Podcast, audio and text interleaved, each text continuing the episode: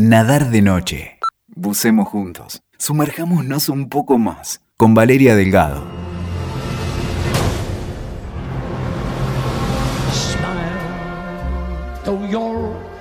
La película Aguazón no solamente es el estreno más importante de la semana, sino una de las películas más esperadas del año, entre otras cosas por su protagonista, por Joaquin Phoenix, por supuesto por el personaje, el Joker, que siempre convoca, y también por su director, Todd Phillips, que es el mismo de la comedia que pasó ayer.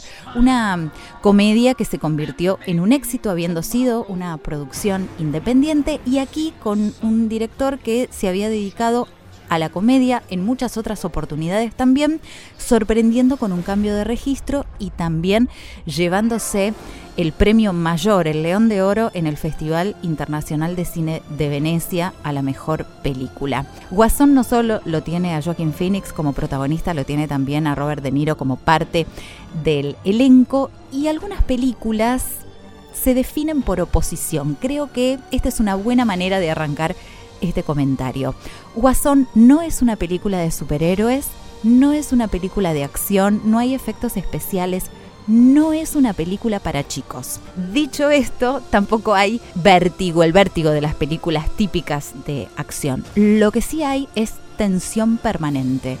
Todo transcurre en una ciudad gótica que se parece bastante a la Nueva York de los años 70, por eso la referencia a aquel primer Scorsese es inmediata, aquel Scorsese del rey de la comedia, de Taxi Driver, pero cuenta, volviendo a Guasón, la historia de un hombre que trabaja como payaso, que sueña con ser un comediante de stand-up, que sobrevive con su madre en un departamento muy, muy chiquito y muy precario. Él tiene una enfermedad particular, que es que se ríe en momentos inoportunos y su risa llega como catarsis, con angustia. Es muy perturbadora, su risa perturbadora como toda la película. Hay un disparador, en todas las películas tiene que haberlo. Después de recibir una golpiza en la calle, este hombre que tiene asistencia psiquiátrica y que toma siete medicamentos al día, a este hombre le comunican que por recortes presupuestarios le van a suspender esa Y ahí él entra en un espiral descendente a los infiernos de cada vez mayor violencia. Esta película narra, diría yo, como un antihéroe se convierte en un villano.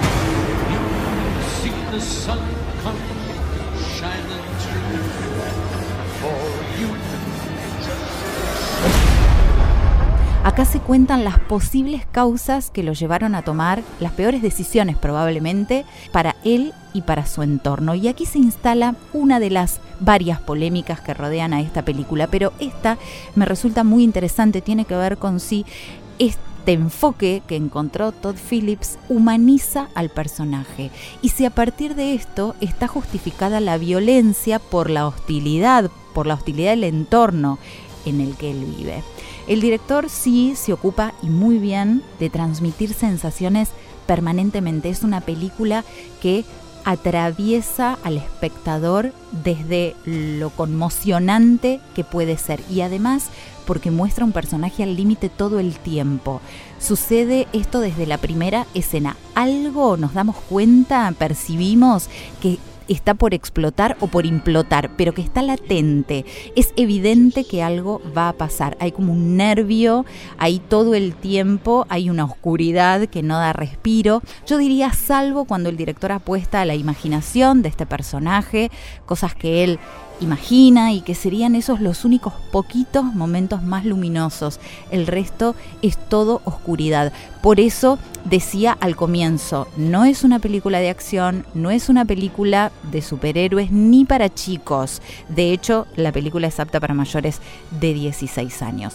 La soledad de este hombre, sus intentos porque lo vean, porque lo quieran, porque le presten atención, que le den amor, lo contengan, de alguna manera es conmovedor y yo creo que esto sí es gracias a Joaquín Phoenix. Cuando parecía un personaje clausurado, que ya se había hecho todo lo que se podía hacer con Joker, con Guasón, por lo que había hecho Jack Nicholson, por lo que después hizo Heath Ledger y acá él aparece, Joaquin Phoenix, que se apropia de este Guasón de una manera también única. Ahora, ¿no da miedo que exista alguien como Guasón, un villano de estas características? La maldad existió siempre, es parte de la historia de la humanidad. Lo que sí da terror es el mundo que vivimos, porque esa ciudad gótica no es de ciencia ficción, se parece demasiado a las sociedades actuales. No importa si estamos en países más o menos pobres, quiero decir, lo que se muestra aquí es esa ciudad gótica con ricos multimillonarios pobres en la indigencia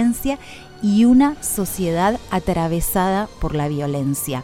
Guasón es una película política en este sentido y con esta lectura, que parecería alertarnos sobre estos peligros. Yo podría decir, bueno, estos peligros a futuro. Y la verdad es que no podríamos estar hablando solo de un futuro. Creo que lo más movilizante que tiene Guasón es que podemos reconocer, si bien con algunas escenas o situaciones llevadas a extremos, pero podemos reconocer ambientes, atmósferas que nos rodean también. Guasón entonces de Top Phillips con Joaquin Phoenix, uno de los mejores estrenos de cine del año.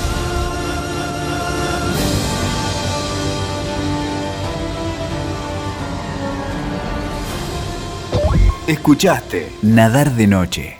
WeToker. Sumamos las partes.